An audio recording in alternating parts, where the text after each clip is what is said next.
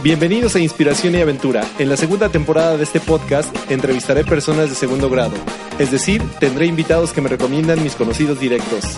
Mi nombre es Kike Águila y mi propósito en cada entrevista es mostrar la mejor versión de cada uno de mis invitados. Quédate con nosotros, comenzamos. ¿Qué tal? Bienvenidos a un episodio más de Inspiración Aventura. En esta ocasión y finalmente coincidimos en agendas, en vida. Yo siempre digo que es el momento correcto. Lo presentaría como coach, como psicólogo, como profesional, pero la verdad lo quiero presentar como mi amigo, Santiago Klappenbach. Bienvenido a Inspiración Aventura. Quique, muchas gracias. Un, honor, un, un, placer, la verdad, estar aquí. Qué, qué, bueno, además que me recibas aquí en tu casa con un cafecito. Sí, mejor. Oye, como todos los expatriados de que han sido invitados al podcast, eh, la pregunta obligada es ¿cómo llegas a México? Pero ¿cómo llegas a México? Porque yo sé que además en lo que me has contado alguna vez que eras así tipo este diario de motocicleta, eh, tipo mochilero, este trotamundos. Eh, entonces en ese en ese en esa etapa de tu vida, ¿cómo es que llegas a México? Ok, este, a ver, vamos a hacer así un viaje al pasado. Eh, eh, sí, como decía, o sea, a mí siempre me gustó mucho viajar. Había viajado por Latinoamérica cerquita, digamos, ¿no? De, de, Argentina, o sea, Chile, Perú, Bolivia, este, obviamente, bueno, Uruguay, Paraguay. Pero mm, los últimos, mis últimos años en, en, Buenos Aires, ya mi sensación era, no sé, me subí al subte, ¿no? Y mi sensación era, necesito estar en un lugar donde me pueda subir y tenga que mirar el mapa para ver a dónde tengo que llegar o a dónde tengo que ir, ¿no? Este, bueno, hoy lo haríamos con el Google Maps, ¿no? Antes era con el mapa, ¿no? Este, y, y en algún momento, en, en todo ese proceso, eh, me, una persona con la que yo trabajaba, que era Julio Lee, este, que de hecho fue uno de mis maestros de capacitación, ¿no? un sacerdote jesuita, gran, gran persona, me presenta a una colega de él que llamaba Rafiña, una mujer que, que eh, la verdad que hace mucho no, estoy en contacto con ella, pero que ella vive en Brasil, en la zona de sur de Porto Alegre, en lo que es Valle do Maquiné, y mm, le cuento, ¿no? De mi intención un poco de, ya viajar un poco más lejos y este, eh, ella, ella, me invita y me dice, oye, ¿por qué?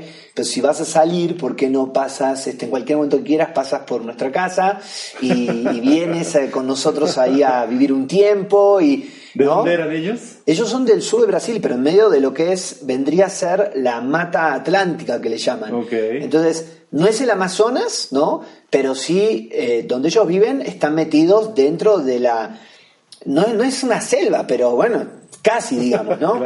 Bueno, el, campo, pero con mucha vegetación, más o menos, ¿no? Este, algo así como los bordes de la selva de la Candona acá, ¿no? Antes de entrar, antes de profundizar o meterte muy, muy adentro de la selva de la Candona.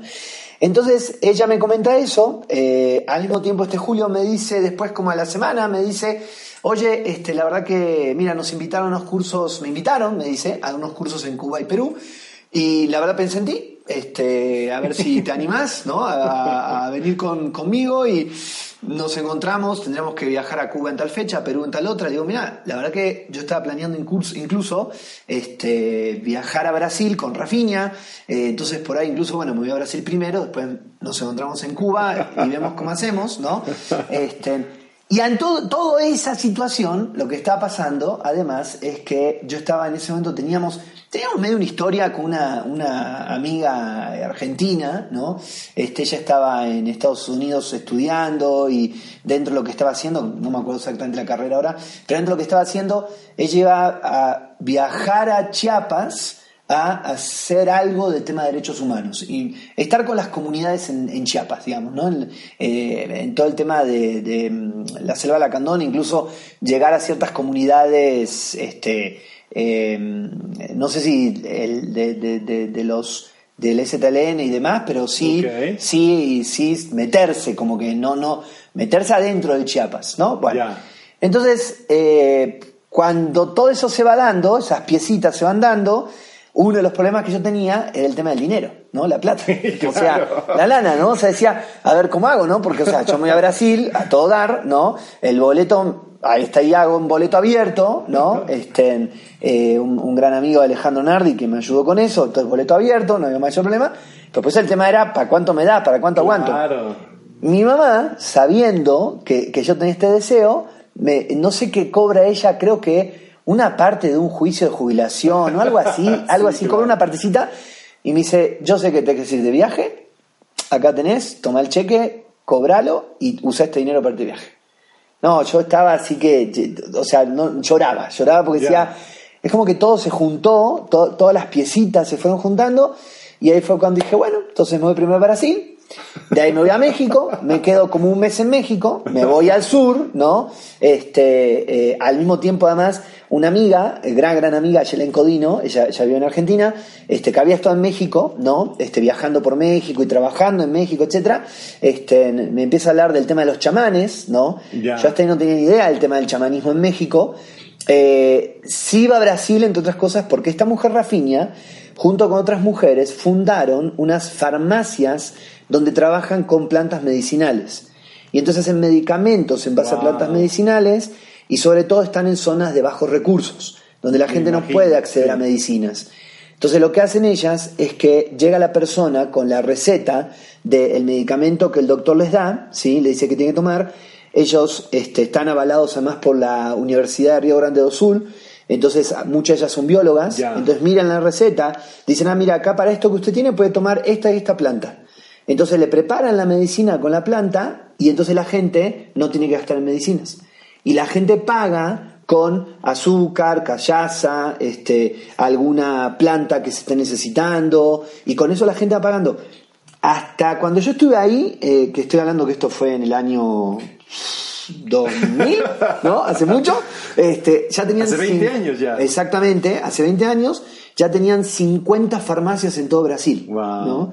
Este, y entonces se juntan todas esas piezas. Ahí, ahí, ahí en esta parte donde, donde eh, te estaba yo escuchando y algo que me sucede en las entrevistas es que digo, ah, me vienen cosas que te tengo que preguntar. Y entonces lo que te tengo que preguntar, viéndolo en retrospectiva, ¿qué dirías que atrajo todo eso? Porque, como dices, se juntaron un montón de cosas. Creo que se juntaron como muchas voluntades, gente que, que te conocía o de algún modo, eh, y eso no ocurre por casualidad. Hoy, hoy mirándolo con retrospectiva, ¿qué tú dirías que sucedió en ese momento internamente o, en esa conexión con esta gente que tú ya conocías? Mira, yo, yo sí creo mucho en que hay que tener de cuidado con la palabra determinar y demás porque hoy está muy manoseada. Sí, sí, claro. Este, pero sí creo que cuando uno se abre, ¿no? Eh, y, y, es claro con lo que desea, entonces haces cosas para que las cosas sucedan. Pero no es que haces cosas en el momento. Bueno, sí, algunas sí. Pero también son cosas que has hecho en el pasado, ¿no? Sí, estas, estas personas de las cuales yo hablo, este Julio, eh, yo decía, cuando eso sucede, hacía cinco o seis años que lo conocí, trabajamos mucho juntos. Eh, Rafiña, por lo que Julio le cuenta de mí, por lo que él me cuenta a mí de Rafiña, hicimos una conexión inmediata, ¿no? Este, eh, teníamos muchas cosas en común, ¿no? Eh, yo en ese momento tenía 28, Rafinha en ese momento tenía como 60, ¿no? Este, eh, lo que sucede, digamos, de, con, esta, con esta amiga, ¿no? Este, en Argentina, también es algo que, que, se, va, se van sumando piezas porque creo que uno se abre, ¿no? A que las cosas sucedan. creo que cuando estás listo para dar el paso, la vida une las piezas, ¿no? Para que puedas dar ese paso. Ahora, es decisión de uno darlo o no darlo. Yo, en ese momento, por ejemplo, yo estaba trabajando en varias escuelas. Podría haber dicho, no, no es el momento porque estoy a mitad de año, entonces, ¿cómo voy a dejar de.? Una escuela acababa de entrar a trabajar. O sea, llevaba tres meses trabajando con ellos. Tuve que ir con la rectora a decirle, este, oiga, ¿sabe qué? Mm, voy a presentarle la renuncia porque me voy de viaje, ¿no? O sea, este, y la verdad es que podría haber tranquilamente en ese momento haber dicho, este, no, me espero a que termine el año y hago las cosas bien entre comillas, ¿no? Este, y, me voy a fin de año. Y dije, no, o sea, es ahora, ¿no? Este, eh, yo creo que hay, hay momentos de la vida muy, muy específicos en que todas las piezas se juntan. ¿No? Este, eh, y hay que saber dar el paso cuando las piezas se juntan, ¿no? Hacia un lado o hacia el otro, ¿no? O sea, depende de lo que uno quiera hacer, ¿no? Este, eh, a veces son cosas más grandes, a veces son cosas más chiquitas, ¿no? Esto a mí me cambió la vida, o sea, me cambió el rumbo, me cambió la dirección. Sí, claro, y por eso te digo, por eso empezamos con, con esta eh, pregunta de cómo es que llegas aquí. Entonces es una elección que haces y a la vez es una renuncia, lo platicamos con nuestra invitada del episodio anterior. Sí. Por cada elección que hacemos en la vida, al mismo tiempo renunciamos a otra cosa. 100%. Entonces, eh, partes a Brasil, no sé si llegas a Estados Unidos y luego a México. como no, no, no, no, no, no. No, estoy en Brasil, pero el tema es que en Brasil yo voy a estar dos semanas y me termino quedando dos meses. Porque una cosa fue llevando a la otra. De nuevo, eliges unas cosas, renuncias a otras, ¿no? Este, eh, por ejemplo, de estar en lo de Rafinha, viviendo con ellos, trabajando, este, no sé, para que te des una idea, me tocaba de golpe, no sé, una vuelta, una gente que andaba por ahí, eh, una familia, el, chavo era el padre de unos de cinco hijos, una cosa así, y tenía que terminar la cosecha de unos este, plátanos para completar la cuota que tenía que, cargar. Y no le alcanzaba las manos. Entonces, como sabían que yo estaba ahí, me vienen a buscar, ¿no? y dicen, Santiago, necesitamos, en portuñol, ¿no? Más o menos lo que nos entendíamos, necesitamos manos. Y yo dije, ah, pues sí, vamos, ¿no? Y para mí fue la experiencia más gloriosa. Nos echamos como en una jornada, no sé, de 8 o 10 horas cortando plátano nada más. Yo tuve que aprender ahí a cortar plátano, ¿no? Este, pero en un momento dado, cuando ya vamos terminando, ¿no? Escucho que me digan, Santiago, ¿se gusta banana? No sé qué, una cosa así me dicen, ¿no? Y yo lo veo al cabrón este, subido, perdón, al señor este, subido arriba del morro, ¿no? Este, y, entonces lo veo, me hace señas como ven, ven, subo y nos sentamos en el borde del morro, ¿no? Donde él tenía su, su donde él trabajaba, no era de él, pero donde él trabajaba, ¿no? Este, eh, así la vista del atardecer sobre el mata, mata atlántica, ¿no? Este, y comiendo una banana a las 6 de la tarde con el atardecer sobre la mata atlántica, ¿no? O sea, una, cosa así impresionante, ¿no? Una epifanía. Una epifanía, ¿no? O sea, este, lo cual te muestra que la verdad que para ser feliz, dichoso, estar en paz con uno, necesitas un atardecer, un plátano, este, una banana, este, y, nada más, ¿no? Y estar vivo. Y estar vivo, ¿no? Este, ya. Eh, y nada, y entonces me quedé más tiempo en Brasil porque eso ya me llevó a otros lados, me llevó a. Este, yo estaba en un camino también, siempre estuve en un camino de búsqueda eh, interior, espiritual, de conocimiento. Eh, entonces terminé, terminé, estando con una, persona, con una comunidad que trabaja mucho con cultivo orgánico de un tal Trigueriño, en un lugar llamado Figueiras, por Belo Horizonte. Este, Estuve en Sao Paulo, que me reencontré con una amiga de la secundaria que hacía años que no veía, ¿no? Me dieron casa, me dieron asilo en su casa, ella, su esposo y sus hijos, una gente divina. Este, y claro, todo eso que llevó, que yo llegué dos meses después a México, y esta amiga con la que teníamos medio una historia, ella ya estaba viviendo con una persona, este, acá, acá en México. Entonces, pues, las ilusiones que vi ahí obviamente se terminaron. Este, y, nada, bueno, pues es, esa historia pasó a otro, a otro momento. y llegas a México, y, cómo te recibe México? ¿Con qué te encuentras? Bueno, yo siempre comparto el primer instante. Y, te juro que no te estoy, como decimos en México, no te estoy dando a tole con el dedo, ¿eh? Este, no te estoy dando gato por liebre, ¿no? Como, como diríamos en Argentina, no me está chamullando. No te estoy chamullando, exactamente, ¿no? No te estoy chamullando. Yo bajo del avión este, y en el momento que bajo el avión y llego al metro, con, yo me hago tener mi backpack en la espalda, un backpack chiquito adelante, llego al metro, pongo el backpack en el piso, me siento arriba de mi backpack y digo, por fin estoy en mi casa. Ese fue así el insight que tuve en ese momento. Una cosa muy fuerte, muy fuerte, así como de una, de una dicha, o sea, una, una este, sensación como de plenitud muy particular. Y la realidad es que yo en realidad llegué a México viniendo, dije, voy un mes y después de ahí me voy a Cuba, doy los cursos, me voy a Perú, doy los cursos. Y mi historia seguía en realidad por Perú. No, no tenía intención de estar más tiempo en México.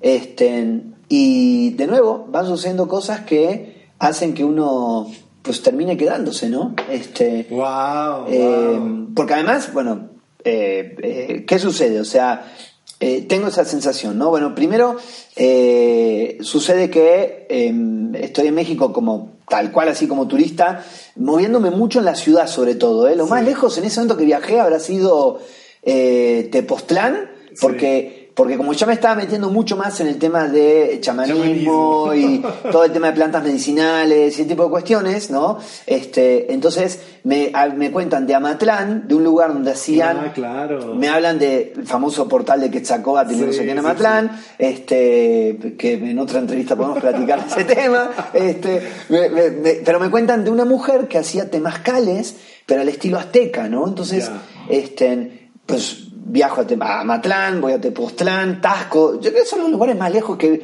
en realidad me moví, ¿no? Este, cuando de golpe mucha gente llega a México y de acá se mueve los cinco días, diez días, ya se va para otro lado, ¿no?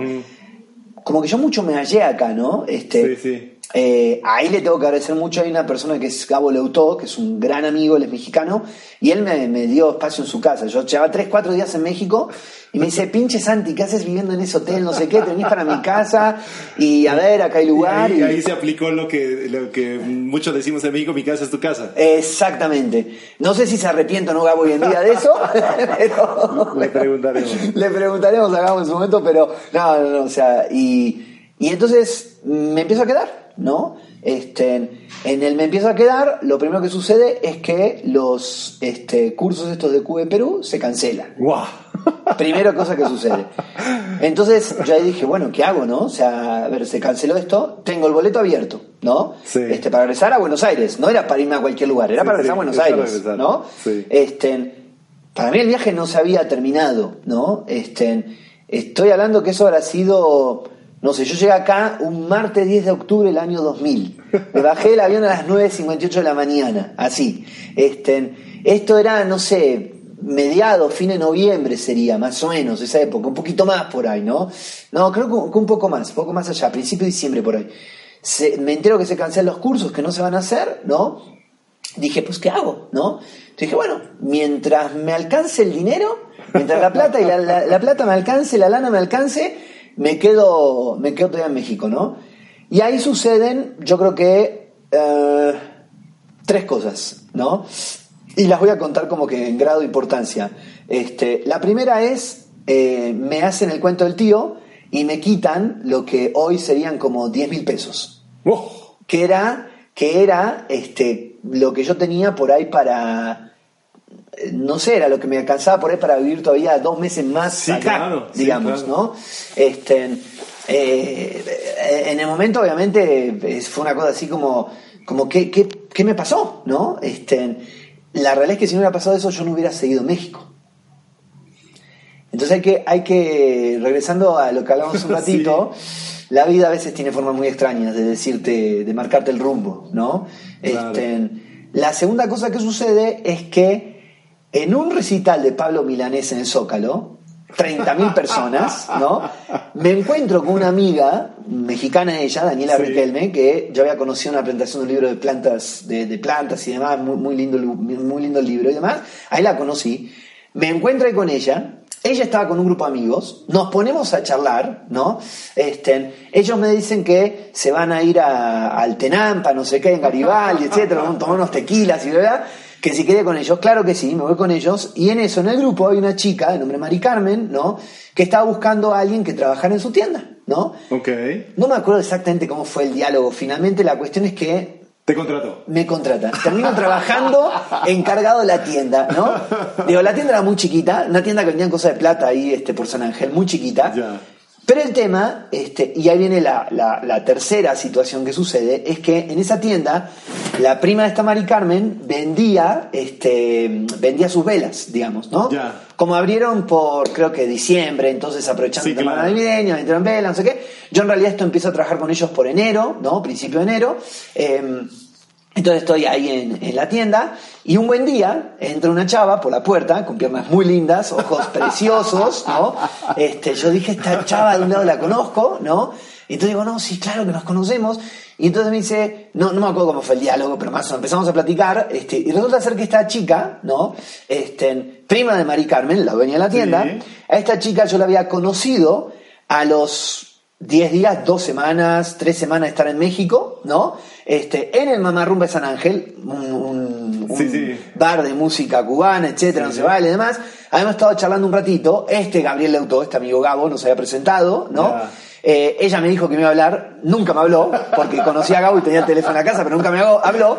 Pasaron como tres meses, ella llega a la tienda, ¿y por qué llega a la tienda? Porque esta Mari Carmen le dice, oye, es que hay un argentino trabajando en la tienda que seguro a vos te va a gustar, porque es medio hipioso y no sé qué, este, y es psicólogo y hace esto y lo otro, y entonces esta chica que llaman a Laura le dice, este, pero, a ver, pero no se llama Santiago, y Mari Carmen dice, sí, pero ¿cómo sabes que se llama Santiago? No, pues es que yo lo conocí hace dos meses atrás en el Mamarrumba, pero me dijo que se iba a Cuba. Ah, bueno, siempre ahí está en la tienda y está trabajando en la tienda, ¿no? Y llegaron a Laura, eso ahora sido, creo que fue enero del, del 2001, febrero del 2001 empezamos a salir, y en abril del 2001 nos fuimos a vivir juntos, y hoy estamos casados y tenemos una hermosa hija que se llama Maya, ¿no? Este, eh, y eso fue, por eso decían realmente importancia, ¿no? O sea, la realidad es que eh, Ana Laura es la, la, razón finalmente por la cual decido quedarme en México, ¿no? La decisión de quedarme en México me llevó mucho más tiempo igual, Sí, ahí te iba a preguntar, porque justamente mencionabas 2001 y yo sé que en 2001 eh, este, este encanto que tienen los argentinos de destruir el país y reconstruirlo cada tanto, ¿no? Eh, justo, justo en 2001, entonces la, la, crisis argentina, ¿qué te hace eh, en todo este mm, cúmulo de, de, emociones, experiencias, coincidencias o lo que quieras llamar, te hace mm, inclinar o qué te motiva a decir, bueno, quedémonos en México? Sí. Ah, a ver, durante varios años, eh, en varios momentos hablamos con Laura de este, nos quedamos en México, nos vamos a Argentina, o sea, ¿qué hacemos, no? La realidad es que el 2001, 2002, no, 2003 no fueron años fáciles, como, como que no era tan fácil decir me voy a Argentina, ¿no? Sí, claro, este, El tema que yo tenía ahí también es un poco, me voy a Argentina hacer qué, ¿no? Porque yo en Argentina este, era catequista, ¿no? Entonces trabajaba en escuelas dando catequesis, ¿no? Este, eh, no, me, no me conocían en este rol de psicólogo, coach, este, trabajando del lado este, energético, espiritual, chamánico, de otro lado, ¿no? Entonces, eh, eh, iba a ser como un poquito medio picar piedra, ¿no? Sí. Yo en el 2001 empiezo a trabajar como psicólogo acá en México, como psicólogo clínico, ¿no? Este, tranquilo, normal, o sea, no, no, este, previa pasada por una experiencia con un chamán que eh, podemos platicar en algún otro momento o ahora mismo vamos a platicar. Sí, sí, ahora este, entonces, este, pero estoy ahí, este, em, eh, empiezo a trabajar como psicólogo y eh, la realidad es que en esos años por ahí del 2002, si no me equivoco, incluso empiezo a trabajar ya dando capacitación también acá en México, ¿no? Este, entonces, es como que empiezo a ver algo que, eh, como que, algo que puede ser posible, que la verdad yo lo, miro en retrospectiva y tenía mucho miedo, ¿eh? O sea, de, lanzarme, De, creo que había una cuestión también como de, si me termino de lanzar y, y empiezo a construir acá, pues ya es como que la decisión en el acto de no regresar. Entonces estaba mucho en esa como en esa duda, digamos, ¿no? este, de, finalmente qué hacer, ¿no? Em, eh, entonces, em, yo creo que la, crisis económica que viene en Argentina se empieza a dar esta posibilidad de trabajar acá, ¿no? Este, se empieza a abrir como esas puertas, ¿no? Em, y eh, esas son como, como creo que variables importantes que me hacen eh, ir pensando en, bueno, tal vez el tema sí está en México, ¿no? Eh, no, no fue fácil igual tomar la decisión por, por estas cosas que te decía, ¿no? O sea, por un lado, por un lado esta cosa como de, miedo, ¿no? De, realmente voy a estar a la altura ¿Lo, podrías semantizar o darle etiqueta a ese miedo? ¿Qué miedo a qué era? yo te diría en este momento que era miedo al fracaso. Ok. O sea, miedo a estar en un rol distinto que yo no había estado sí. y fracasar en ese rol. Ya. ¿No? Porque la realidad es que en Argentina la parte de capacitación yo la había hecho, pero digamos que a la sombra de Julio Lee. O sea, él era la, la cabeza, la cara, y él era quien, quien finalmente a quien le pedían los cursos y los programas, etcétera, digamos, ¿no? Este, la parte como psicólogo clínico, yo no, en Argentina la había hecho durante seis meses, más o menos, más o menos creo que fueron seis meses, pero lo que había hecho es estar en una materia en la facultad, trabajando en un hospital neuropsiquiátrico, etcétera. O sea, no, no es que tenía experiencia trabajando con pacientes. todo eso lo, lo, fui trabajando acá, digamos. Sí tenía mi experiencia de, proceso personal, porque desde los 17 años que hago terapia, entonces tenía, y diferentes tipos de terapia, entonces tenía mi proceso personal trabajado en eso, em, este... Entonces con miedo, y, miedo o no, mucho o poco, seguiste para adelante. Seguí para adelante, la vida me llevó para adelante. Ana Laura fue una de las personas que también me empujó, ¿no? Y ahí aparece en el 2005, este, eh, y por eso soy, un creyente fiel de las relaciones humanas, ¿no? Sí. Porque en el 2005 yo desde que llegué a México jugaba al fútbol, ¿no? O sea, porque fue una de las cosas que me permitió como canalizar muchas cosas, ¿no? Este, eh, este amigo Gabo me lleva a jugar ahí a, la Jusco, ¿no? Este, y, es cierto que la altura la pelota no dobla, este, o sea, o, dobla diferente, ¿no? Este, eh, y este Gabo me lleva a jugar con unos amigos de él y entonces empiezo a jugar en un equipo, ¿no? El famoso Real Chilito, ¿no? Este, un equipazo de fútbol. Pero en ese grupo conozco, empiezo a conocer gente y conozco un chavo, Ricardo Garza, alias Piwi, una gran persona, y él me presenta un amigo de él, Gerardo Sánchez, ¿no? Este, que yo considero otra de las personas claves en mi decisión de quedarme en México, mm. ¿sí? Eh, además, eh, eh, para mí fue una de las personas de las cuales también aprendí varias cosas en capacitación, ¿no? y, eso que no compartimos tantos espacios en realidad con él, ¿no? Pero, pero cuando él me entrevista, en una empresa que se llamaba Ciclus, ¿no? Este, él me entrevista y, a los pocos días o semanas de entrevistarme me dice, hay un proyecto que te quiero invitar. Entonces me invita a un proyecto este, y era la primera vez que yo daba capacitación para eh, una empresa ¿sí? Este, donde además yo armaba el programa, ¿no? Que era un taller de administración del cambio, ¿no?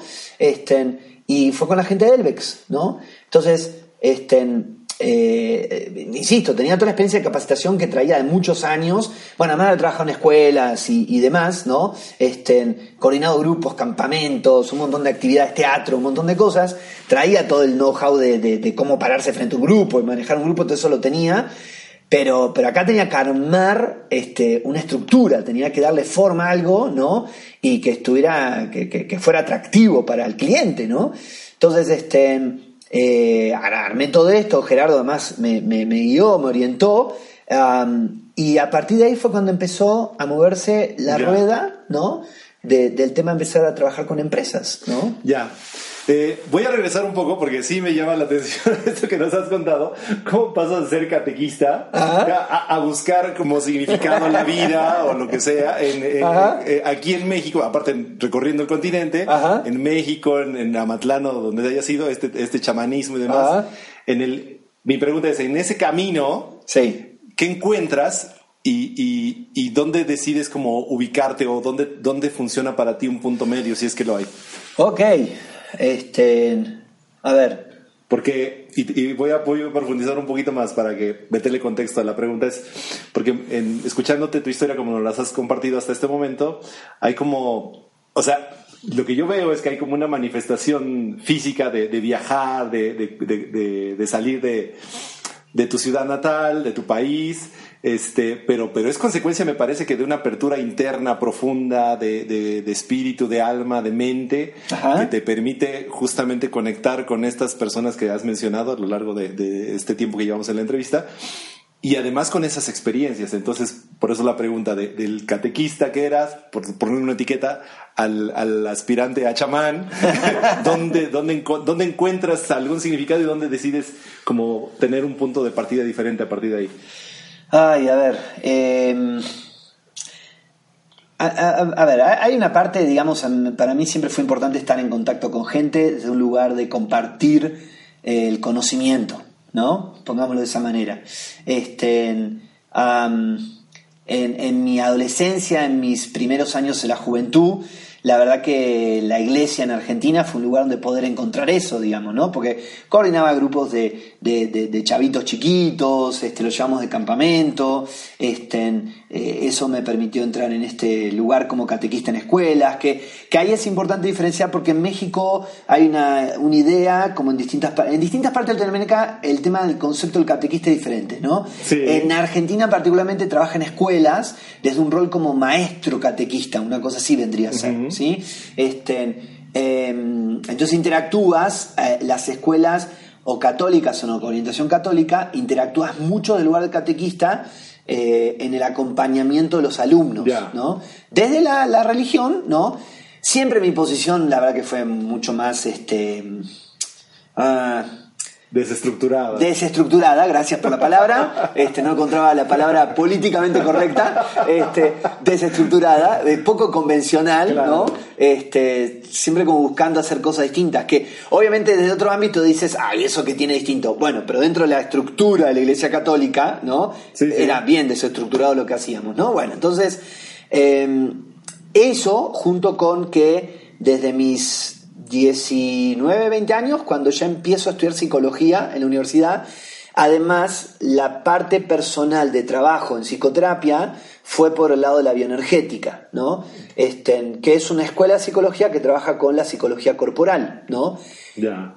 Pero ahí me empiezo a encontrar con gente que está metida en temas de astrología, tarot, meditación, yoga, ¿no? Este, eh, yo a los, por ahí de los 17 años, algo así, hice Tai Chi Chuan, entonces, o sea, siempre estuvo esta otra parte, ¿no? De nuevo, como muy cuidado y como medio en el lado muy, este, como protegido del asunto, por nombrarlo de esa manera, ¿no?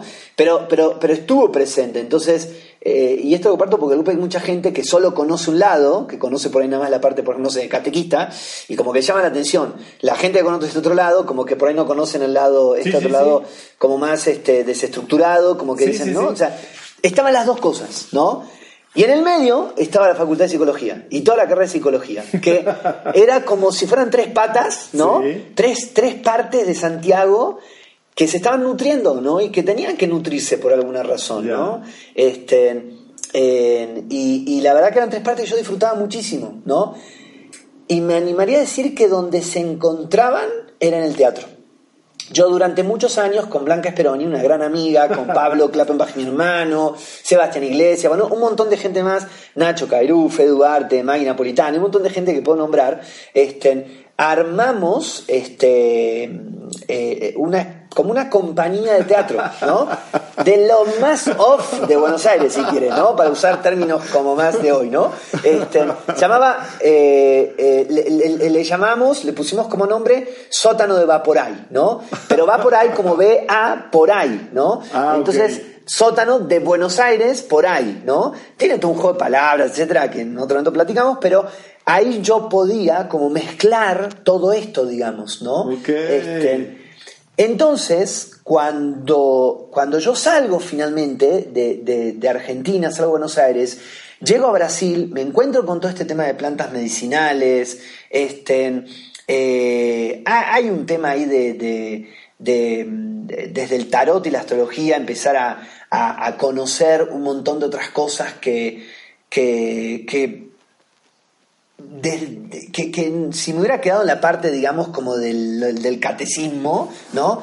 No hubiera conocido. Sí, hubiera renunciado a eso también. Exactamente, ¿no? Entonces, todo eso, ¿no? Claro, eh, llego a Brasil, es como que se empiezan a juntar. Llego acá a México, ¿no? Y empiezo a enterarme de toda esta tradición chamánica, ¿no? Eh, yo en ese momento hacía ejercicios de tensegridad, esta, lo del tema de este Castañeda llevado a ejercicios cotidianos, ¿no? Eh, de tipo una especie como de... Yo sé que a ellos mucho no les gusta que lo digamos de esta manera, pero es como una especie de tai chi chuan con yoga, kung fu, o sea, son como elementos de, ejercicio así. Se llama tensegridad, ¿no? Porque es la, la integridad de la tensión, ¿no? Este, entonces estaba como en eso y entonces de golpe me empiezo a encontrar gente que me empieza a hablar del tema del chamanismo en México. Y una amiga, este, Claudia, este, esposa de Tito, un gran amigo, este, eh, me cuenta de un chamán en México. ¿No? Yo ya había leído mucho los chamanes urbanos y entonces me habla de este chamán en México, un chamán urbano, ¿no? Un tal Eliodoro Benavides. Yo lo conozco, ¿no? Este, eh, este hombre tenía, además de la parte chamánica de, sanación, hacía una parte, una danza, ¿no? Que habían construido, creado, este, eh, en esos círculos muchos habla de que si lo van soñando y etcétera, etcétera. Podríamos ponernos a discutir, y no quiero abrir susceptibilidades de que no oiga toda esta entrevista, podríamos ponernos a discutir si es intuición, si es insight, si es lo es, ensoñación, es creatividad, innovación, me parece que es una mezcla de todas esas cosas, ¿no? Este, bueno, pero la danza estaba padrísima, la verdad. Y me, la verdad que a mí me, me deslumbra, ¿no? Todo este tema de la sanación eh, por medio de energía sin tener que usar eh, un montón de medicinas o terapias de tipo eh, conservadoras tradicionales alopáticas. Bueno, yo desde los nueve años mis papás me llevaban con un homeópata, entonces todo el tema de homeopatía, flores de Bach, eran cosas que también ya a esa altura sabía, conocía. Uy, voló, voló. Eso fue el celular que voló, gente. sí. ¿Sigue grabando o no sigue grabando? Todo bien, todo ¿Sí? ¿Todo bien? Entonces, este, eh, em, la realidad es que la experiencia con el chamán, a ver, hoy en día yo la puedo nombrar como desde un lugar mucho más eh, equilibrado, pero a mí la verdad es que me dio, eh, me partió el alma la experiencia, ¿eh? Sí. Porque, sí, porque el tipo este, y yo sé que hay gente que lo idolatra. Este hombre ya murió, ¿no? Y hay gente que lo idolatra y no sé qué. Insisto, no quiero ver susceptibilidades. Pero la verdad es que el tipo abusaba de la gente. Porque lo que, gente que lo conoció muchos años antes me dice que era muy buen chamán, ¿no? Este, y que por ahí no estaba metido dentro de lo que tenía metido. Pero en lo que tenía metido, básicamente es que la gente llegaba, ¿no? Con él, eh, él veía qué enfermedad tenían, este, Em, estoy, tratando de ser como muy cuidadoso con las palabras, ¿no? Por, por, por, por, lo público de, de, esta entrevista, ¿no? Pero él le decía a la gente, bueno, eh, él definía las enfermedades como o porque la persona trae un chamuco, o sea, hay un bloqueo, digamos, de energía, o no, en los conceptos chamánicos, este, porque estás con algún trabajo o algo hecho, algo, o emocionalmente, etcétera, o un bloqueo sexual. Ok. Así hablaba él definía, ¿no? Obviamente, cuando él consideraba que lo que había era un bloqueo sexual, pues se podrán imaginar todos. Cambiaba el tipo de terapia. Cambiaba el tipo de terapia y todos se pueden imaginando cómo desbloqueaba, ¿no? Ya. Este, eh, con algunos desbloqueaba de una manera y con otros desbloqueaba con energía, ¿no? Este, con los que desbloqueaba físicamente se imaginarán cómo desbloqueaba, ¿no? Entonces, yo eso la verdad es que yo estuve con esta, en este lugar, habré estado como unos seis meses, no un poquito más, a ver, yo empecé con ellos en la danza por ahí de enero del 2001 y estuve hasta... Eh, ¿Cuándo fue la Torre Gemelas? En septiembre, ¿no? Sí. Hasta septiembre del 2001. Este, y ahora van a ver por qué nombro las Torres Gemelas.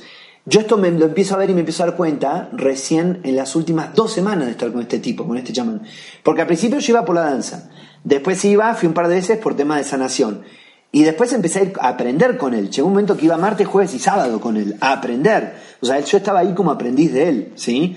Em, en algún momento eh, eh, hay una, situación que se da donde él, eh, un miércoles que era la danza, la, danza era creo que a las 6, 7 de la tarde, no me acuerdo, él me llama a un costado y me dice, este, Santiago, yo quiero que por favor, este, en este momento, yo estoy un poco cansado, quiero que coordines la danza.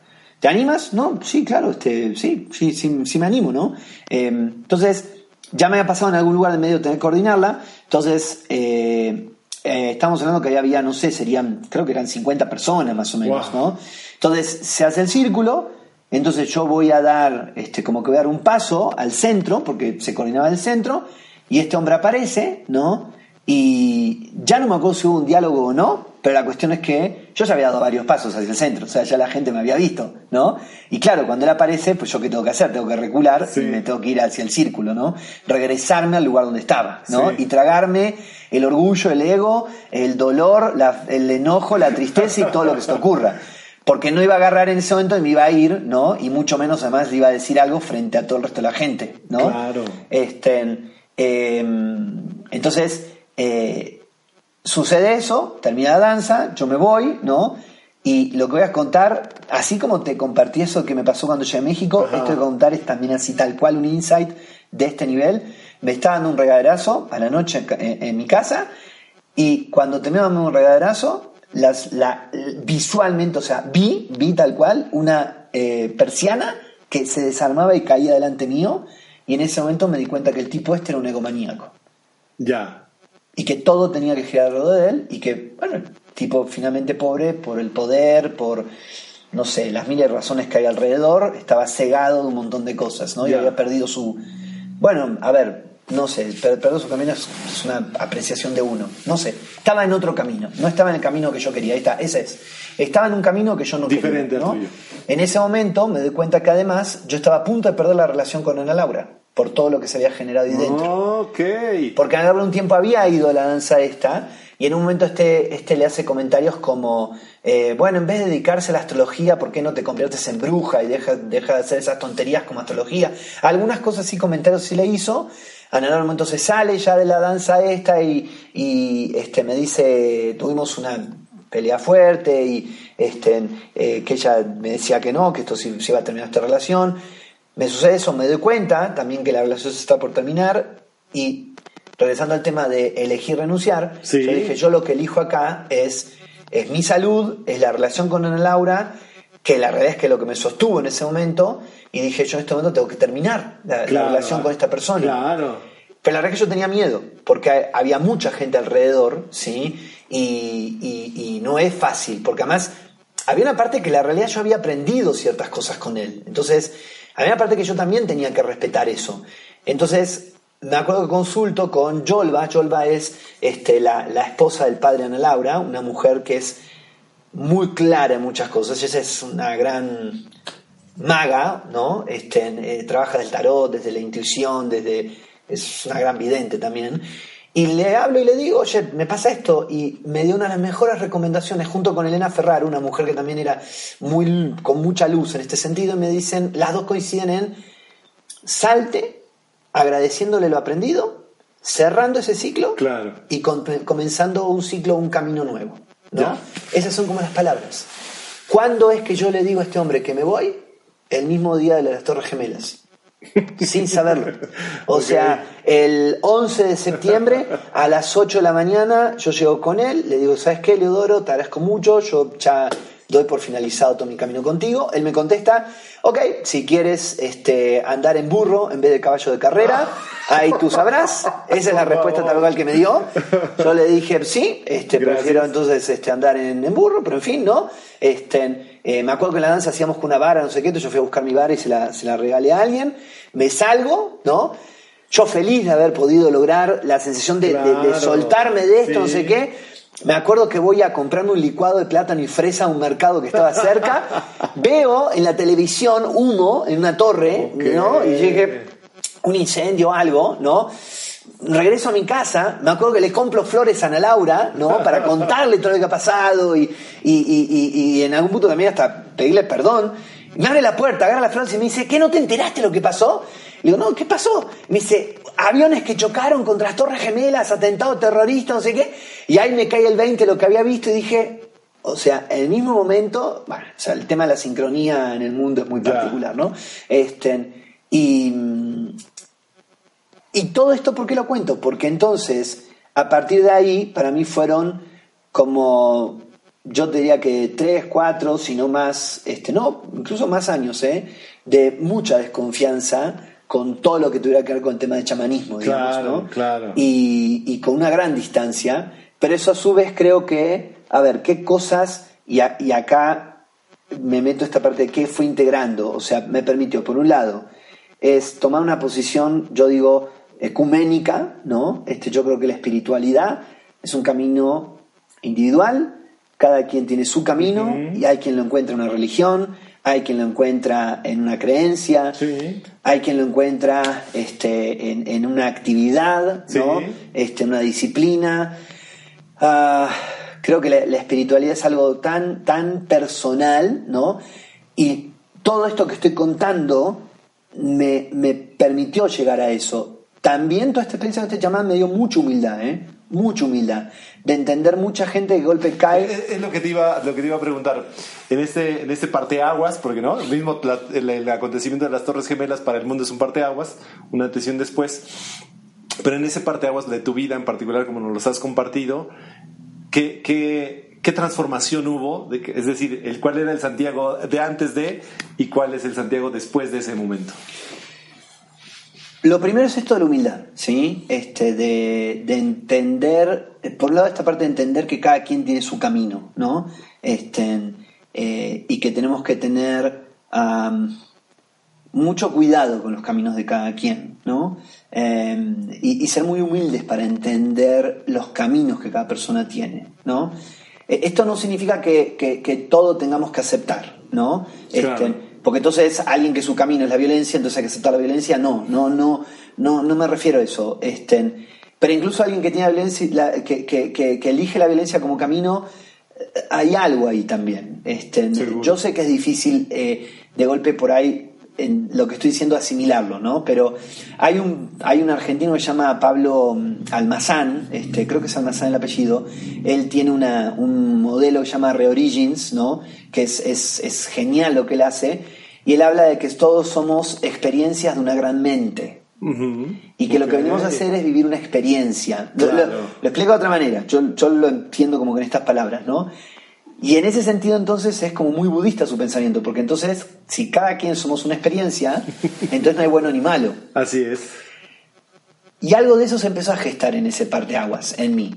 Este, eh, eh, no, no, no puedo decir que esté en ese momento o en ese lugar, pero algo se empieza a gestar ahí y, es esta parte de, entender que hay diferentes caminos, eh, se empieza a dar una cosa como de, de, integrar cuando logro empezar a, cicatrizar eh, todas estas cosas, incluso a perdonarme también, el, eh, porque en un momento también me sentí como muy enojado conmigo, ¿no? Triste de haber entrado en esa, llegado a esa situación, ¿no? Te reprochaste este, algunas cosas. Mucho, sí, también. Entonces, entrar con ese proceso como de, reconciliación con uno también, y entonces como ¿no? O sea, la, la, la, espiritualidad, el conocimiento, la búsqueda interior, que para mí es algo sumamente importante, ¿no?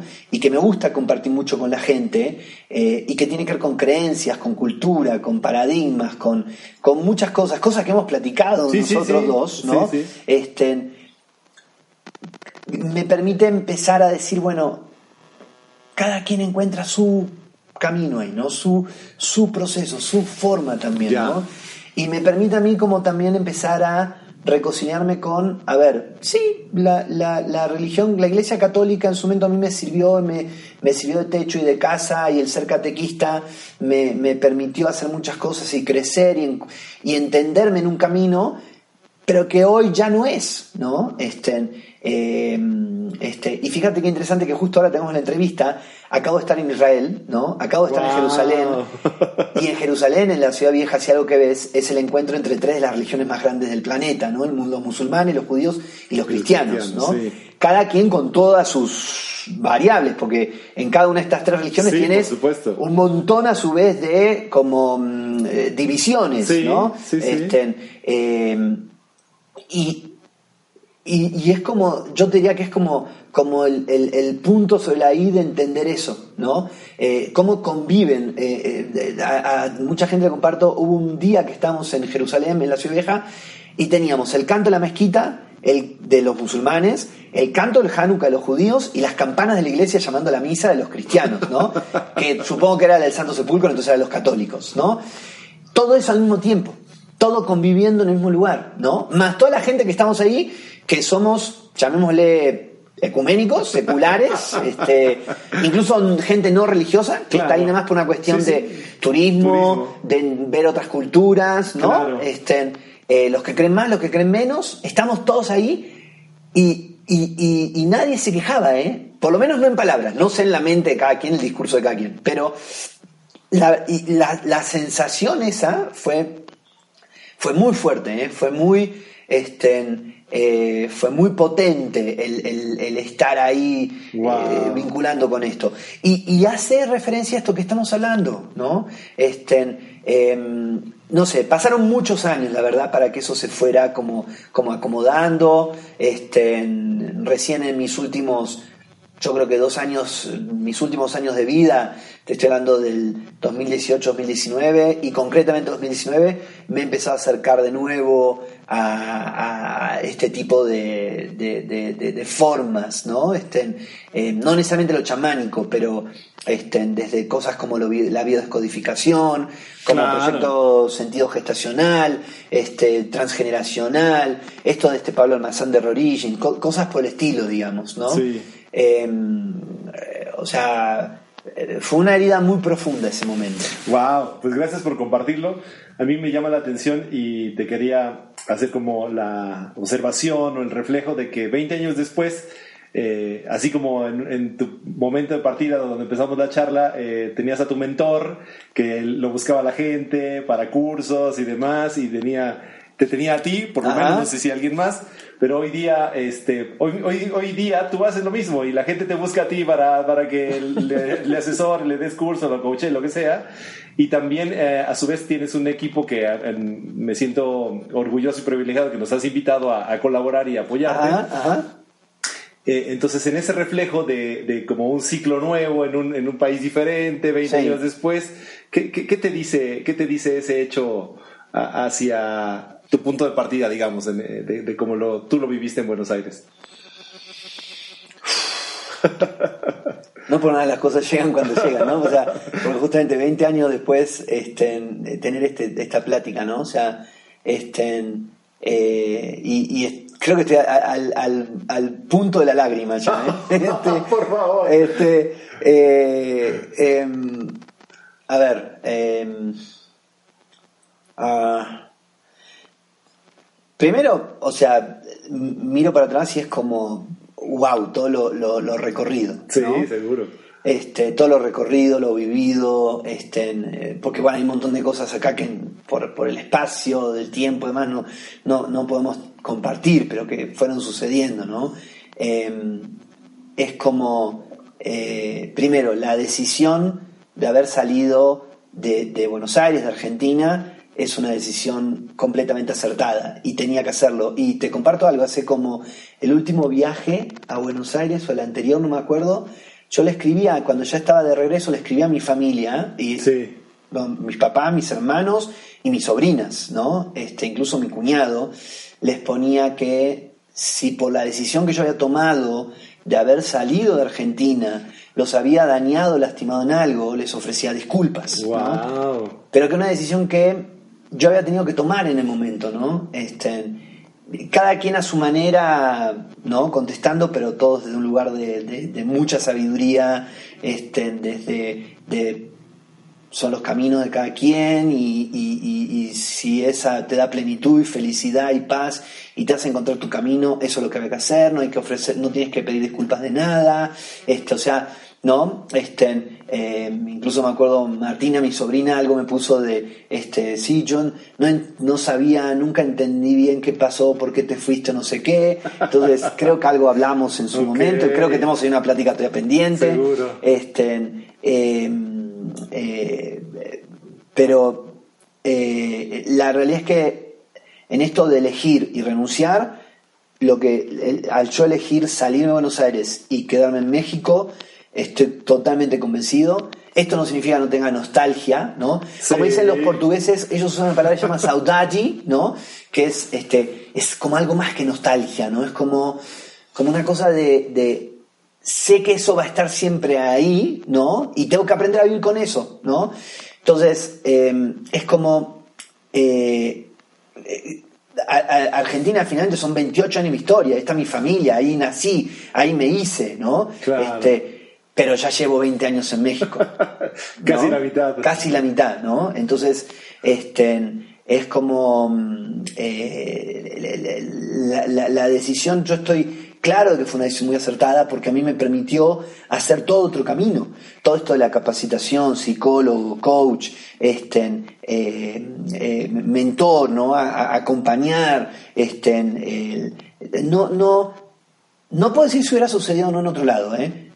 Pero, tenía, que, tenía, que, suceder. Tenía que suceder y tenía que suceder acá, ¿no? Sí. Entonces, em, Eh, y, con todas las variables, ¿eh? Esta que cuento del cuento del tío, esto del chamán, o sea, todas las cosas que fueron pasando en el medio, ¿eh?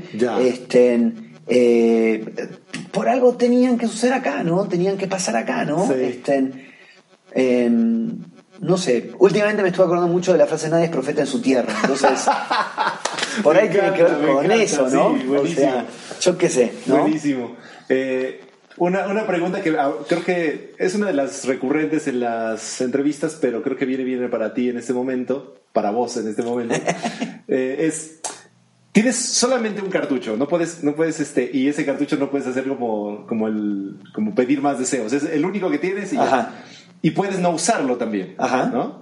Ya estoy sonando facilitador, pero, es una pregunta, te prometo. Este, es, si pudieras cambiar algo en estos 20 años de historia, ¿Qué cambiaría si es que fuera tu decisión cambiarlo? Ok. Um, yo siempre he luchado con mi carácter. Ok. Siempre he tenido esta situación, en parte por genes, en parte por historia, por experiencias, de tener un carácter explosivo, ¿no? Este, y como a todas las personas con carácter explosivo le sucede, con las personas que más sale es con las personas que más amas, ¿no? Claro. Este, y, tú como coach sabes y entiendes por qué y por qué sucede, ¿no? Sí, sí. Este, entonces, si algo pudiera ser diferente, es alguna de esas reacciones este, explosivas. Ajá. Eh, no quitar la situación, sino haber reaccionado de otro lugar, haber aprendido antes a trabajar con mi carácter, haber aprendido antes a este, eh, manejar esas situaciones de manera diferente. Este, eh, es como, hay uno, uno es como, no sé, como verme como una persona muy sabia, ¿no? Este, este, ¿no? y, y, entonces como alcanzar esa sabiduría antes, ¿no? Em, eso sí, sí diría, si pudiera cambiar algo, cambiaría esos momentos. Sobre todo por el dolor que causen las otras personas y que causado en mí, ¿no? Claro, claro. Estoy hablando de Ana Laura, estoy hablando de Maya, estoy hablando de, amigos, de, colegas, este, sí, sí. de mis padres, de mis hermanos, ¿no? O sea, a lo largo de la historia, ¿no?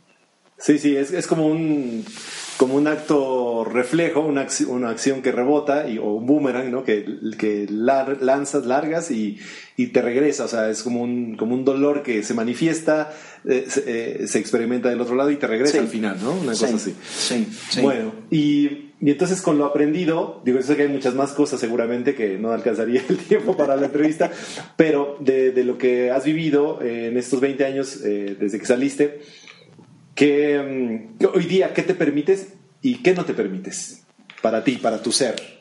Para mi ser. Um, Digo, ya has mencionado algunos, pero si pudiéramos hacer como el pequeño listado, dos o tres, sí. o uno inclusive, no sé, sí. pero hoy día eh, en el, para, para alimentar esa, ese ser espiritual que mencionaste hace rato, ¿qué te permites hacer o qué, cuáles son tus rituales, tus hábitos y qué no te permites eh, experimentar porque no te interesa, porque no te llena, porque no tiene caso para vos? Es una pregunta clave, ¿eh? este, porque como soy una persona saturnina, ¿no? Y para los que no entienden mucho, vamos a aclarar, este, las personas saturninas somos un poco estructurados, ¿no? Este, y de golpe como muy desde la parte de la prohibición, ¿no? O sea, como de que esto no está permitido, ¿no? Y la ley, y la estructura, y no, este, esto no se puede, ¿no? Entonces no me es fácil permitirme cosas, ¿no? Este, por ejemplo, este último periodo de mi vida me estoy dando cuenta que necesito eh, más momentos este, eh, a solas, ¿no? Em, y por, un simple tema de encontrarme conmigo, ¿no? De estar conmigo, ¿no? Y, y no me es fácil permitírmelo. Creo que de a poco lo estoy encontrando, ¿no? Eh, la realidad es que es algo que siempre me pasó, en realidad, pero como que este último tiempo lo tengo más consciente, ¿no? Entonces, este, eh, el, el, que me permito, este, y, cada vez trato de hacerlo más, hay una frase que dice de Krishnamurti que dice la intuición es el susurro del alma. Ajá, sí, sí, sí, lo he escuchado. Este, de hecho, la tengo en mi celular así como, como este, para, para recordarlo siempre, ¿no? Y eso es algo que estoy tratando constantemente de permitirme, ¿no? Conectar desde la intuición, o sea, escuchar ese susurro del alma, ¿no? Em, desde mm, situaciones muy simples a situaciones mucho más complejas, sí, sí, sí. ¿no? Este, em, la, la verdad es que eh, creo que una de las cosas que, a mí me salen muy bien eh, cuando estoy con los grupos o con personas trabajando en lugar de coach, psicólogo, facilitador, etcétera, es justamente conectar con esa parte de la intuición, del fluir, digamos, ¿no? Este, es como, como si estoy frente a grupo, frente a persona y, algo, sucede algo ahí, es como un acto de psicomagia, una cosa así, que algo se apodera de mí y, y fluyo, digamos, ¿no? Este, sí, sigo la estructura y lo que sea. Y, te da la sensación de que no es, no es tuyo, sino que eres el portavoz, eres exactamente, el mensajero, Exactamente, exactamente.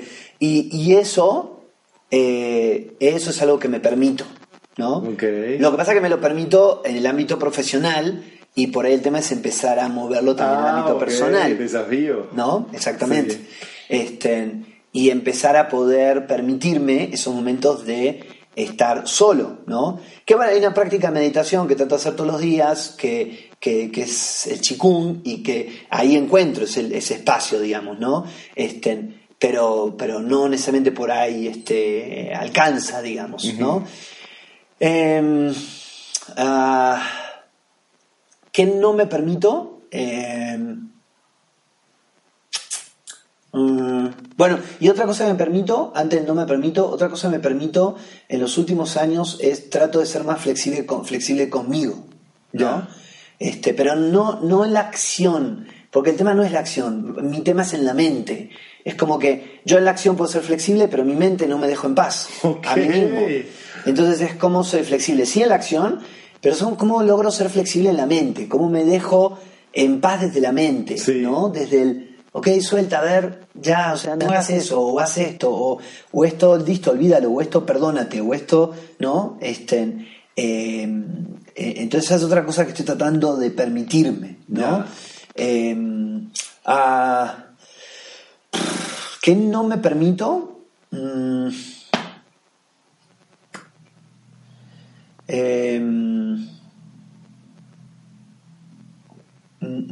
mm, y que no te permites como un principio de, sanidad personal desde el interior, ¿no? No es algo como prohibitivo, ¿no? No es esa la pregunta, es algo como, eh, y esto no me, no me deja nada, entonces no tiene caso, ¿no? Y, lo, y lo has comprobado en experiencia personal, ¿no? Eso, eso, ahí va la pregunta. Sí. Mm. Digo, si es que hay, no, ¿no? no, es que yo creo que es que es una buena pregunta, ¿eh? porque nunca me la había hecho. Este, y creo que sí hay. O sea, em, el, el, no escuchar lo que, justamente, regresando a este tema de intuición, no escuchar lo que mis valores o mis necesidades o mis principios me dicen en el momento.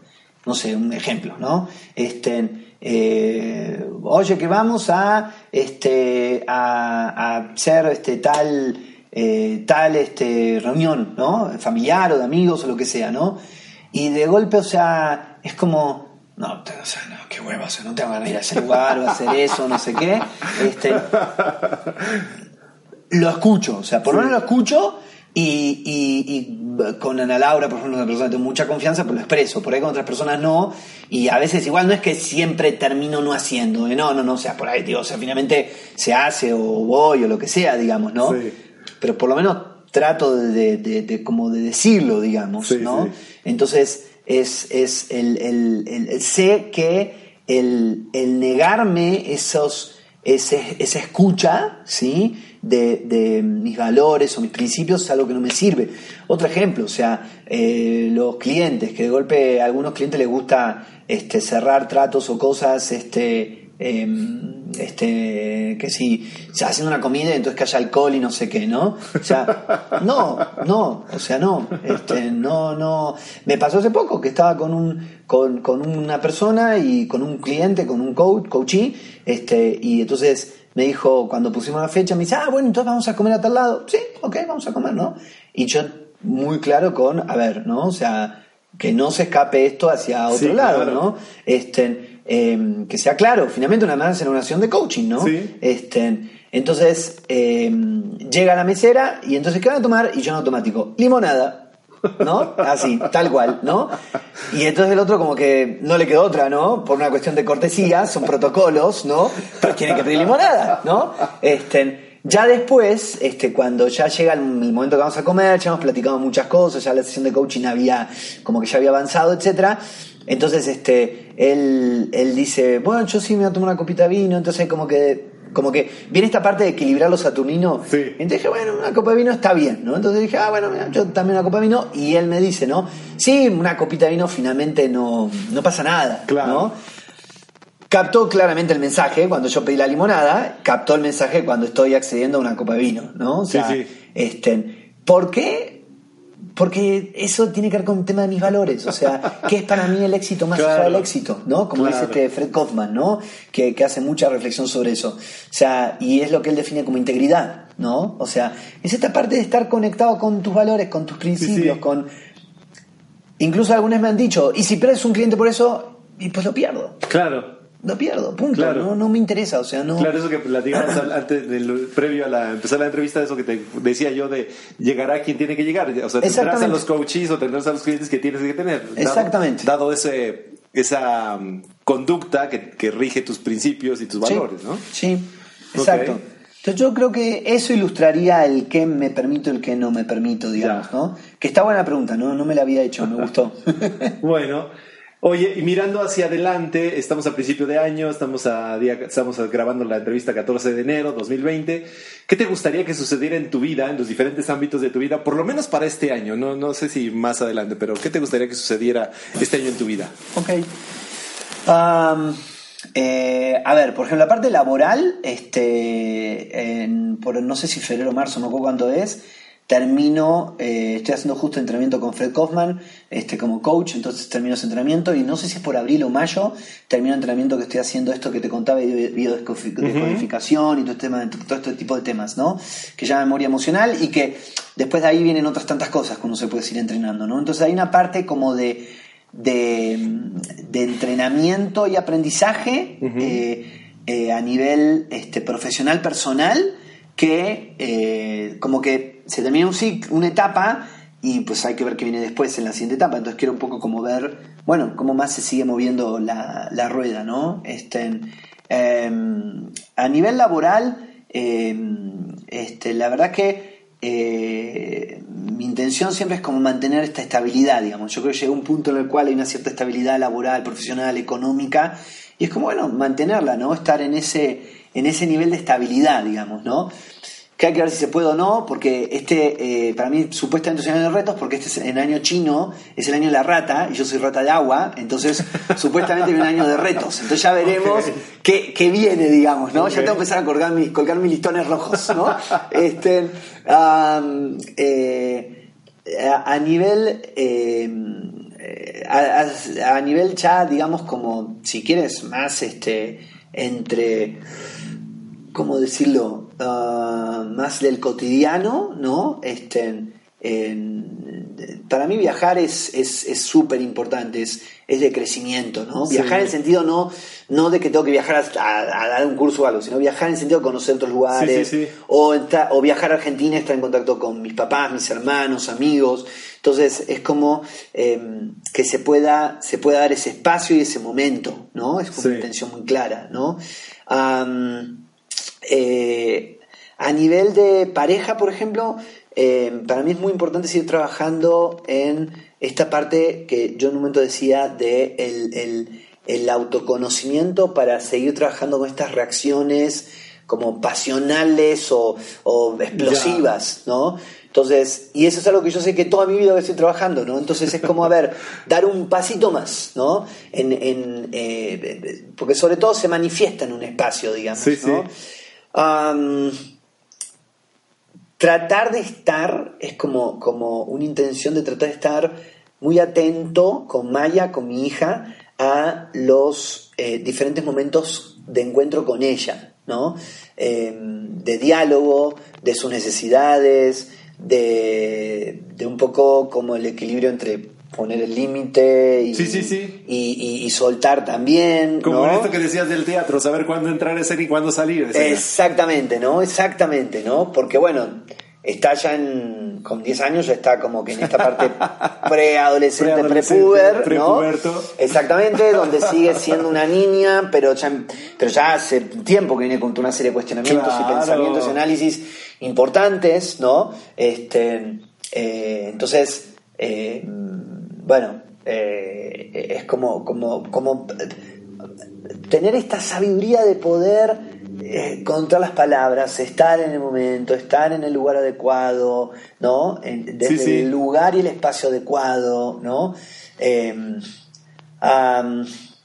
poderla, poderla guiar, digamos, ¿no? Eh, este, em, seguir haciendo las cosas que me hacen sentirme pleno, feliz, este, eh, que me hacen estar en contacto conmigo. ¿Qué serían, por ejemplo, ¿nos puedes compartir alguna? Cosas como, por ejemplo, este, no sé, hacer asados en mi casa, invitar a los amigos, este, eh, eh, sentarme en un partido de fútbol, este, dar una capacitación y disfrutarla, este, cerrar una sesión de coaching o una sesión de terapia y ver que el coachee o el paciente se van con esta sesión de wow, o sea, hay cosas acá que se acomodaron diferente, este, disfrutar, sentarme a ver una película en domingo, este, y disfrutarla, este, eh, poder este, sentarme con Ana Laura, este, irnos a cenar o irnos a tomar algo y, poder una, una charla, una plática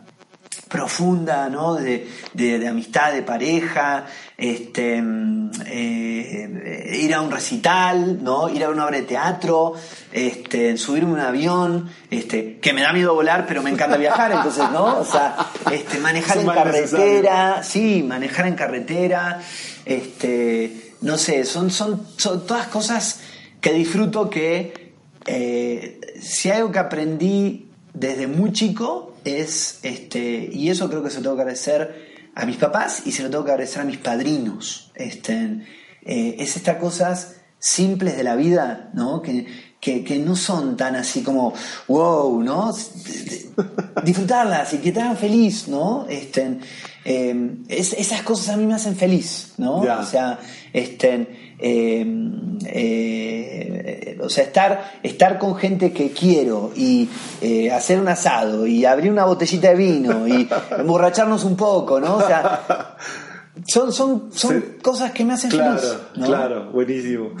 Buenísimo, esto se me antojó. Este, el vino, el vino, porque carne no como, pero. Ajá. Eh, y ahora que mencionas a tus padrinos y a tus papás, la, la pregunta va pensando un poco en ellos, pero primero es la, que sigue, pero primero pensando, eh, aquí hay que hacer un poco la imaginación, lo que yo te decía al previo de la entrevista, toda la gente a la que estamos llegando en México, Latinoamérica o en otros países, pero que, nos están escuchando gracias a, esta maravillosa tecnología. Este, y siguiendo esta parte intuitiva o, como la quieras llamar, que, también lo las compartiste, ¿Qué te nace compartirles en este momento con, lo que nos has eh, sumado con tu historia de vida hasta este momento? ¿Qué, les dirías a esas personas que no te conocen, sí. pero que te están conociendo a través de tu historia, a través de este podcast? Sí. Hace poco, y yo creo que va a ser la frase para mí del año, ¿eh? hace poco escuché una frase que ni siquiera la persona que le dijo en la entrevista y que no me acuerdo quién era, entonces no puedo, no, la puedo citar, pero la persona que es psicoterapeuta dijo, usó cuatro palabras. Dijo, y, voy a transformar la frase, porque ella dijo, lo que no hablas, no nombras, lo que no nombras, no miras, y lo que no miras, se corrompe. Eso fue lo que ella dijo. ¿eh? A mí me impactó enormemente, pero yo me quedo con, tenemos que hablar de las cosas, porque al hablar de las cosas las nombramos. Sí. Y si las nombramos es porque las estamos mirando. Y si las miramos, esas cosas empiezan a generar frutos, son fructíferas. Entonces, si hay algo que yo compartiría en este momento con todos los que nos, nos pueden estar escuchando es, hablemos de las cosas. A veces hablar de las cosas, y lo compartía hace unos días con un, con un este, coachí, a veces hablar de las cosas no es que necesariamente yo vaya y hable con la persona, porque por ahí la otra persona no está lista. El primer paso de hablar las cosas es hablar con uno, es cómo yo hago conmigo ese diálogo de tomar conciencia, ¿no? Eh, eh, eh, esas, todas esas cosas que estoy viviendo y que me han pasado y que son mi historia y que vienen de otros lados, etcétera porque si las hablas conmigo, las estoy nombrando, pero la realidad es que es necesario hacer el acto también de hablar con otros. Hablar con otros puede ser escribir, hablar con otros puede ser tal cual lo que estamos haciendo ahora, ¿no? Este, porque entonces ahí es donde nombramos las cosas. Y si las nombramos, eh, en la acción tal cual de ponerla en palabras, eh, todo cobra una dimensión distinta, ¿sí? Y al nombrarlas, nos animamos a mirar, vemos, ¿sí? Y el acto de ver, ¿no? El acto de mirar a otro, eh, a otra persona, a una cosa, ¿sí? Es como darle vida a eso.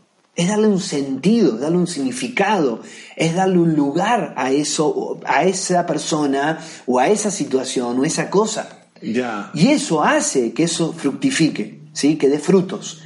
A veces puede ser amargo, sí, a veces puede ser amargo, pero es necesario, ¿no? Este, es, es eh, no sé, podríamos dar miles de ejemplos. sí, sí. ¿no? ¿no? pero creo que se entiende, se entiende la, la frase y, y, lo que podemos construir a partir de eso. Entonces, hablar, nombrar, mirar frutos o dar frutos, ¿no? Tal vez la cuarta todavía no, no termino de encontrar la palabra exacta, este, pero ya, ya la voy a encontrar. bueno, pero ahí, ahí la, la, vamos a, la vamos a poner, ahí ya quedó. Y Ahora, lo que te decía, la siguiente es pensando en toda esta gente, y mencionaste hace rato a tu familia y esta experiencia del penúltimo viaje a Buenos Aires, pero pensando que hoy, ahora sí, en la gente que te conoce y que pudiera estar escuchando, este, ya, estamos acercándonos al final de la entrevista, que pudiera estar, eh, que pudiera haber estado, o, porque le llegó la liga o la invitación, o por el destino, ah, Santiago, sí, que se fue a México, no sé qué. ¿Qué le dirías a esa persona que, que a lo mejor hace mucho tiempo no sabe de ti, pero te conoce y, y ahora te reencuentra a través de, esta, de este podcast. Ok. Ah, primero, las personas que nombré es porque hay un, un claro reconocimiento de mi parte, ¿no? Este, eh, y, y, por eso aproveché también para nombrarlas, ¿no?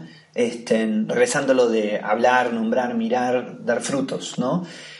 Ah, luego, agradecerles, digamos, ¿no? Este, yo siempre he compartido y algunas lo hemos hablado, ¿no? Si, no honramos, empezando por mis papás, ¿no? Si no honramos a nuestros padres, no estamos honrando nuestra vida, eh, nuestra historia, perdón, y si no honramos nuestra historia, no honramos nuestra vida, por lo tanto no nos honramos a nosotros, ¿no? Entonces, eh, para mí es, el agradecimiento a mis papás es infinito, ¿no? O sea, estén, siempre han estado ahí, siempre me han acompañado. Este, eh, eh, el otro día hablaba con mis papás, la situación argentina está muy complicada y para los jubilados está complicado por esto de que les han congelado la jubilación. Y me acuerdo de charlando, un momento le digo a mi papá, bueno, a ver papá, o sea, a ver, este, está mi papá y mi mamá por teléfono. Y le digo, a ver, si en algún momento necesitan dinero, me avisan. Y mi papá me dice, ah, no jodas, ¿qué te pasa? ¿No? Muy en argentino, ¿no? Este, pero es como esta parte de, de agradecer, digamos, de hacer acción el agradecimiento, ¿no? Este, em, este, eh, y, a mis padrinos también los dos ya fallecieron, pero también los, los, los, nombré porque eh, mis papás, mis padrinos, Julio Lee, para mí son personas claves, que, que son y han sido maestros, ¿no? Entonces, que les agradezco profundamente todo lo que, lo que me brindaron y me enseñaron, además desde un lugar completamente eh, sin, sin, eh, sin una intención de tener que recibir algo a cambio, ¿no? Completamente sueltos en eso que me han entregado, ¿no? Entonces, em, y, y, muchas de las personas que nombré es ese agradecimiento, ¿no? Ese agradecimiento de haber compartido un momento de la historia o seguir compartiendo un momento de la historia, ¿no? Este, y mi reconocimiento de esas personas, ¿no? Este, eh, en, eh, en, lo que me tocó aprender, aprender con, estas personas, ¿no? O seguir aprendiendo con los que seguimos estando en ese sí, ¿no? sí, Este, yo siempre recuerdo hay una hay un texto maya que dice que antes de los hombres de carne y hueso como nosotros estaban los hombres de maíz y que los hombres de maíz caminaron el camino que hoy nosotros estamos caminando entonces tenemos que agradecerle a esos hombres de maíz que han caminado el camino que nosotros caminamos porque entonces ese camino para nosotros es más fácil entonces nosotros lo que estamos haciendo con los que vienen atrás nuestro es caminar un camino donde lo que tenemos que lograr es hacer más fácil el camino para los que vienen detrás. ¿no? Ya. Entonces les agradezco yo a estas personas que fui nombrando porque o caminaron conmigo o caminaron delante. Adelante de ti. ¿no? Wow, qué bonito, qué bonito. Oye, y haciendo un ejercicio de imaginación, este chico de veintipico de años, catequista, que, si pudiera verte hoy en lo que te has convertido, en, el ser que te has convertido, en el lugar donde vives, con tu familia y todo, todo lo que acaba de escuchar, ¿qué te diría? Ok. Um, ¿Qué crees que te diría? Creo que primero uh, admiraría, creo que primero me diría, admiro la fuerza con la cual enfrentaste muchos momentos, ¿no? admiro el cómo tratas de ser congruente con lo que piensas, lo que sientes, lo que dices y lo que haces, ¿no? Este, que creo que es algo que no se alcanza nunca al 100%, ¿no? Pero es, una búsqueda. Claro. Em, creo que también me diría, no te olvides de tus, de tus sueños y de tus deseos, ¿no? Este, o sea, tenlos como, tenlos presentes, porque hay algunos sueños o deseos que de golpe por ahí te los has olvidado. Entonces, Este, creo que también me diría eso. Em, eh, ah, nos daríamos un fuerte y profundo abrazo, ¿no?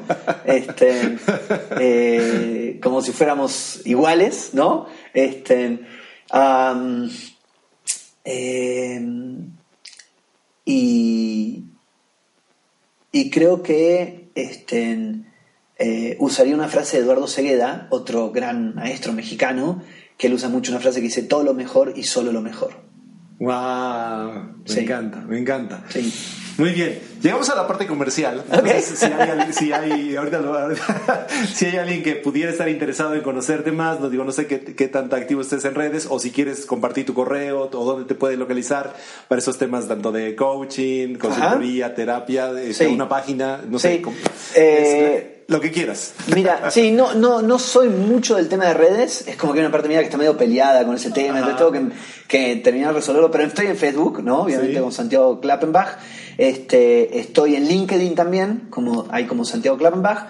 Eh, está por salir la página de internet de la empresa, ¿no? que se llama Abay, a, a, Adalberto, B de Vaca, Adalberto y de Ignacio, ¿no? Este, Abay.com eh, va a salir como abay.com, no sé si es .com.mx, no estoy seguro. Pero ahorita está en construcción. Está casi terminada, o sea, está terminada, nada más hay que subirla. Están esperando que dé la autorización para subirla y no he tenido tiempo de terminar de revisarla para dar la autorización, pero, pero está a punto de. Este, y, bueno, y también este, por el WhatsApp, obviamente, que ahí es este, el más 52 55 55 06 19 71. La realidad es que el WhatsApp es lo que más uso hoy en día. De golpe por ahí, sí, un poquito el LinkedIn, ¿no? Como para conectar, pero, pero es, sí, esa sería la forma por ahí. Muy bien, pues ya lo saben, ahí pueden contactar a Santiago, escribirle directamente, saber más de lo que hace. Bueno, el mail, perdón, ¿no? Santiclap. Ah, santiclap.yahoo.com.ar ¿no? Ahí está. Que alguna, hace poquito un millennial me dijo, ¿todavía existe el Yahoo? bueno, o sea, está por contestarle, pero me contuve. Claro, claro. Bueno, y aprovecho yo también para invitar a toda nuestra audiencia de cualquier parte del mundo que nos esté escuchando para que nos eh, des tus comentarios, tus sugerencias y hoy voy a lanzar una invitación, un reto a ver en qué, porque a mí me gusta justamente esta, ¿no? Justamente soltar, aprender y ver qué, a dónde nos lleva esta aventura. Eh, por eso es Inspiración y Aventura. Y eh, si quieres ser entrevistado o conoces a alguien que valga la, o sea, que tú consideres que vale la pena ser entrevistado por mí, no importa la parte del mundo en la que se encuentre, hoy la tecnología nos lo permite, escríbeme a Kike Águila Oficial en Facebook o eh, tu Inspiración y Aventura en Instagram, mándame mensaje y nos ponemos de acuerdo y lo hacemos. Así que ahí están las invitaciones. Muy bueno. Bueno, y ya para cerrar, eh, eh, haciendo este flashback de por lo menos los últimos 20 años de tu vida hasta este momento, ¿qué, qué te diste cuenta en este repaso? Oh, eh, primero, creo que la sensación que tengo es como si hubiera algunas personas que intentaba perdonar y he podido perdonarlas, ¿no? O estoy en ese camino, ¿sí? Este, eh, eso es la primera sensación que, he tenido a lo largo de toda la entrevista y te agradezco enormemente. Em, te decía que estaba al punto de la lágrima en algún momento. Este, pero eso, eso fue, eso fue eh, muy potente. Este, eh, después, otra cosa por ahí que, me doy cuenta es cómo cuando tenemos las personas Ah, ¿cómo decirlo? Eh, esas personas especiales al lado nuestro, eh, logramos atravesar momentos muy difíciles. y, donde realmente después no sabemos a dónde la vida va a terminar, pero atravesamos esos momentos, o sea, logramos pasar por esos momentos, ¿no? Em, y, después eh, lo otro que sigo afirmando es, es, la realidad es que no, no, no, y es para seguirlo yo trabajando, pero es que no hay momentos malos o buenos, ¿no? Por ahí son difíciles o fáciles, o por ahí ni siquiera, son, son momentos, son experiencias que, que, que, que si sabemos resolver o enfrentar, vivir, nos van haciendo más completos, nos van este, conectando con eso que es lo que vinimos a traer al mundo, ¿no? Nos, nos conectan con eso que es nuestro centro, ¿no? Este, con eso que es, algunos le llaman nuestra misión, otros le llaman el propósito, o sea, se le da distintos nombres, ¿no? Em, pero sí, es como ese aprendizaje, es como que lo veo en mi vida, ¿no? De haber podido este, eh, entender esos momentos de la vida y entonces finalmente decir, sí, estoy en ese camino, estoy en eso que vengo a traer al mundo, estoy en ese camino de lo que tengo que poner en el mundo, ¿no? Eh, quién sabe, en el futuro por ahí la vida me lleva por otro camino, pero, va a ser en lo mismo, ¿no? O sea, básicamente va a ser en lo que, en, aportarle a otros, ¿no? En acompañar o apoyar a otros a encontrar su mejor versión, ¿no? Este, eh, eso, y eso es lo que confirmo y afirmo. Pero, pero muchas gracias por, por, esta sensación de, del perdón que tengo en este momento. ¿eh? Ya. Justamente eso, esa iba a ser la última, bueno, es la última pregunta de mí hacia ti. Este, que yo ah, me gusta como abrir mucho la pregunta y decir qué te diste cuenta, pero puede ser un insight, puede ser un aprendizaje, puede ser una tarea pendiente, un recordatorio, llámale como quieras también. Pero ¿qué te diste cuenta en este tiempo, este, a través de, la entrevista, a través de mis preguntas que yo sé, me di cuenta que, y seguramente alguno se, dará, más se dará cuenta de, que conectaste con cosas importantes para, para vos y, y si quieres compartir alguna, pues bienvenido. Este, una es esta, ¿no? Que es lo que estamos este, hablando y que creo que es la. Yo creo que es la central, ¿eh? eh, eh porque esta, esto que conté, por ejemplo, del cuento del tío, esto que conté de lo del chamán, ¿no? Eh, no, no, no, no, mucha gente lo, lo sabía. Y al hablarlo de esta manera, pues este, no sé quién lo va a escuchar, pero, pero obviamente este, se empieza a multiplicar, digamos, de alguna manera. Eh, ah, entonces es como una eh, es como una forma de justamente en esto del hablar, nombrar, mirar, dar fruto, ¿no? Es como que se completa esa, esa, esa vuelta, ¿no? Ese círculo. Este, y, y, el perdón es eso, ¿no? Finalmente, o sea, este, si no me perdono primero a mí, difícilmente voy a perdonar a los demás, ¿no? Entonces, al poderlo compartir de esta forma, este, creo que eh, me estoy perdonando a mí, ¿no? Eh, y eso me permite perdonar a otros, ¿no? Este, em, entonces es como, como creo que eso es, esa es una de las cosas claves, ¿no? Este, otra cosa que me di cuenta, que eh, una de las razones también por las cuales finalmente yo me voy de Argentina eh, es porque tenía que encontrar mi lugar. Este, y por mi lugar me refiero a, creo que es un poco como encontrarme a mí, que creo que es algo que lo que sigo, o sea, me parece que es algo que no, yo creo que es algo que no se termina nunca, realmente, coincido. Creo que es un trabajo que todo el tiempo estamos haciendo, ¿no? Este, pero, pero, pero es como encontrarme en un lugar desde el cual tal vez yo tengo la sensación que este, eh, me siento más pleno, ¿no? Me siento más, me, me siento en contacto con lo que soy hoy, ¿no? Este, eh, y, es este, este, este, este, este esta parte de apoyar a otros a encontrar su mejor versión, acompañarlos a encontrar su mejor versión, por medio de diferentes herramientas, metodologías, formas ¿no? de, estar con la gente. ¿no? Em, y, eso, eso tiene que ver con encontrar mi lugar, ¿no? Este, y, una de las razones por las cuales tuve que salir de Argentina y que eh, fue porque tenía que encontrar mi lugar, ¿no? Este, y acá encontré mi lugar, ¿no? ¿Lo podría encontrar en otro lado? Puede ser, no lo sé. Pero fue, fue tu elección y es la, que Exacto, las cosas, exacto, las cosas dijeron que fuera acá y lo disfruto y y sí, y feliz, con, con dichoso, digamos, con, con, eso. Ya, pues yo infinitamente agradecido por muchas cosas, porque, y aprovecho muchas veces también porque para mí el podcast con la gente que conozco de manera mm, de primer grado, como, como es tu caso, eh, me he dado cuenta que es una especie también de agradecimiento, de reencuentro, de, y de que podamos sumar, como lo dices, para alguien más a través de, la voz, que ahora ya me, quedo con esto de es por lo que estás mirando y florece y, perdón, este, fructifica y demás, ¿no?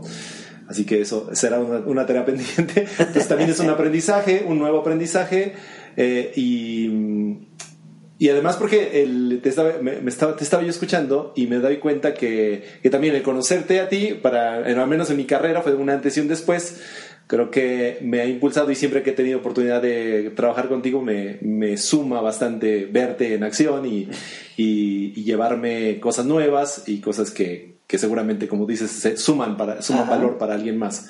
Así que enhorabuena y, y además que me haya recibido en tu casa, es, está, estamos del otro lado. Así que muchas gracias. Muchas gracias, Kike, muchas, muchas gracias. Este, sigan escuchando todos los podcasts, porque la verdad que está fabuloso. Creo que la, la idea es espectacular. La forma en que, en que hace la entrevista es, es, es muy personal, ¿no? Este, sí, sí. Toca fibras bien profundas, este, pero lo haces con una calidez y con un este, respeto a la experiencia del otro que, estén, de, que como amigos te lo agradezco mucho, mucho, mucho. Muchas gracias. Pues enhorabuena. Pues este ha sido el episodio con Santiago Klappenbach. Nos vemos la próxima. Esto ha sido Inspiración y Aventura. Hasta luego. Hasta luego. Gracias por escucharnos. Si te gustó este episodio, recomiéndanos y compártelo.